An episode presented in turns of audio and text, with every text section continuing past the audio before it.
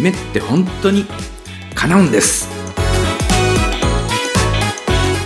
ドリームサポートコーチ川村大輔の夢って本当に叶うんです。あなたの夢を叶える世界最高のコーチングの理論を分かりやすくご紹介します。叶えたい夢があるあなた。夢を諦めかけているあなた。そして私には夢がないというあなた。そんなあなたにぴったりの番組です。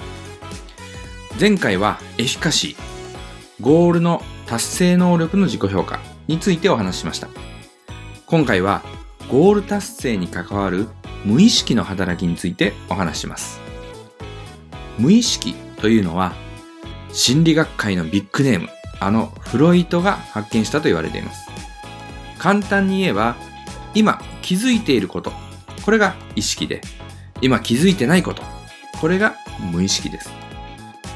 人間の意識と無意識の割合は5対95だとか1対9だとか言われています。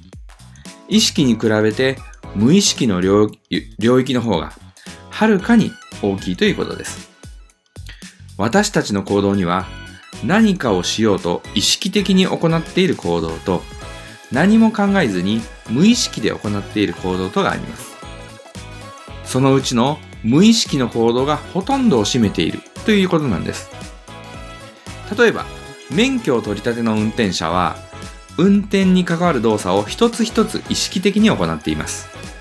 運転席に座るシートベルトをするブレーキペダルを踏むエンジンをかけるシフトノブを操作するなど一つ一つ確認しながら作業を行っています。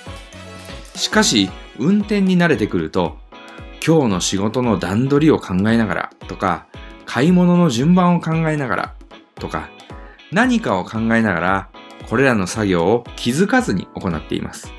これが無意識の行動です。意識は一つのことに集中するのですが無意識は自動的なので並列的に複数の作業を行うことができます。男性がネクタイの締め方を誰かに教えるときにあれ？どうだったっけ？とわからなくなることがありますがそれはいつもの行動が無意識に行われているため意識的にやることがかえって困難になっているのです。こうやって振り返ってみると私たちの日常には気づかないでやっていることつまり無意識の行動が実に多いことに気づかされるのです。さてあなたは朝起きて何を飲みますか？コーヒーですか？紅茶？牛乳？それとも水？どうしてそれを選んだんですか？そう聞かれると、うーん、なんとなくです。と答える人が多いでしょう。これは無意識の判断です。私たちは朝飲むものに何を選ぶかも無意識で判断を行っています。このような日常生活の大半を占める無意識の判断や行動が私たちのゴール設定に大きく影響してきます。意識的にはゴールを達成したいと思っていても、無意識がそれを避けるような行動をしてしまうこともあるんです。無意識の力は意識の力よりもはるかに強いので、いかに意識的にゴールに向かおうとしても、無意識が大きな力でそれを引き戻してしまうんです。意識的に舵を切っても、その時は一時的にその方向に進みますが、無意識は自動操縦装置のようなもので、気を抜くとすぐに設定された目的地へと自動的に進んでいってしまうんです。私たちがゴールを達成しようと思ったら、この無意識の力を味方にする必要があります。コーチングでは、夢を叶えるのに努力は必要ないと言います。世界最高のベースボールプレーヤーであるあのイチロー選手も、努力と感じている状態はまずいでしょうね。人には努力と見えるけど、本人にとってはそうでないという状態が作れればいいというふうに言っています。いわゆる努力というのは意識の力です。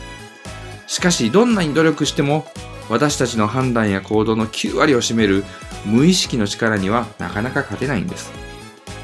何かに向かって努力する人が三日坊主になってしまうというのは、強大な無意識の力に負けてしまっているということなんです。ですから、意識的に努力するよりも、無意識の力を使う方がずっと簡単にゴール達成ができるんです。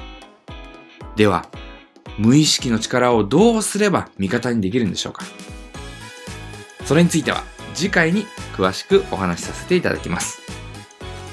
来週の月曜日もお楽しみ。無意識の力を味方につけて、あなたの夢、叶えてくださいね。